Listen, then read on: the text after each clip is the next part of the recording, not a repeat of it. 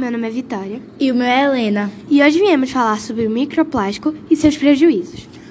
O microplástico, como diz o nome, é uma pequena partícula de plástico. Esse material é um dos maiores poluentes dos oceanos, prejudicando a vida marinha e dos seres humanos.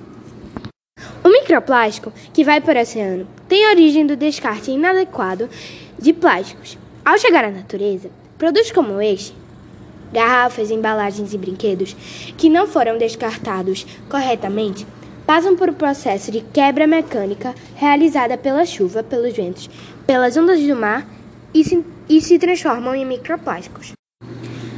Esse material altera a composição de certas partes do oceano. Pesquisas preliminares já apontam alguns riscos à saúde gerada pelo mesmo. Pequenos animais que vivem no mar comem esse plástico fazendo com que os animais maiores comam e, consequentemente, param na nossa mesa. Uma solução é utilizar menos plástico e, se utilizar, reutilizá-lo. Vamos, Vamos proteger os oceanos e o planeta.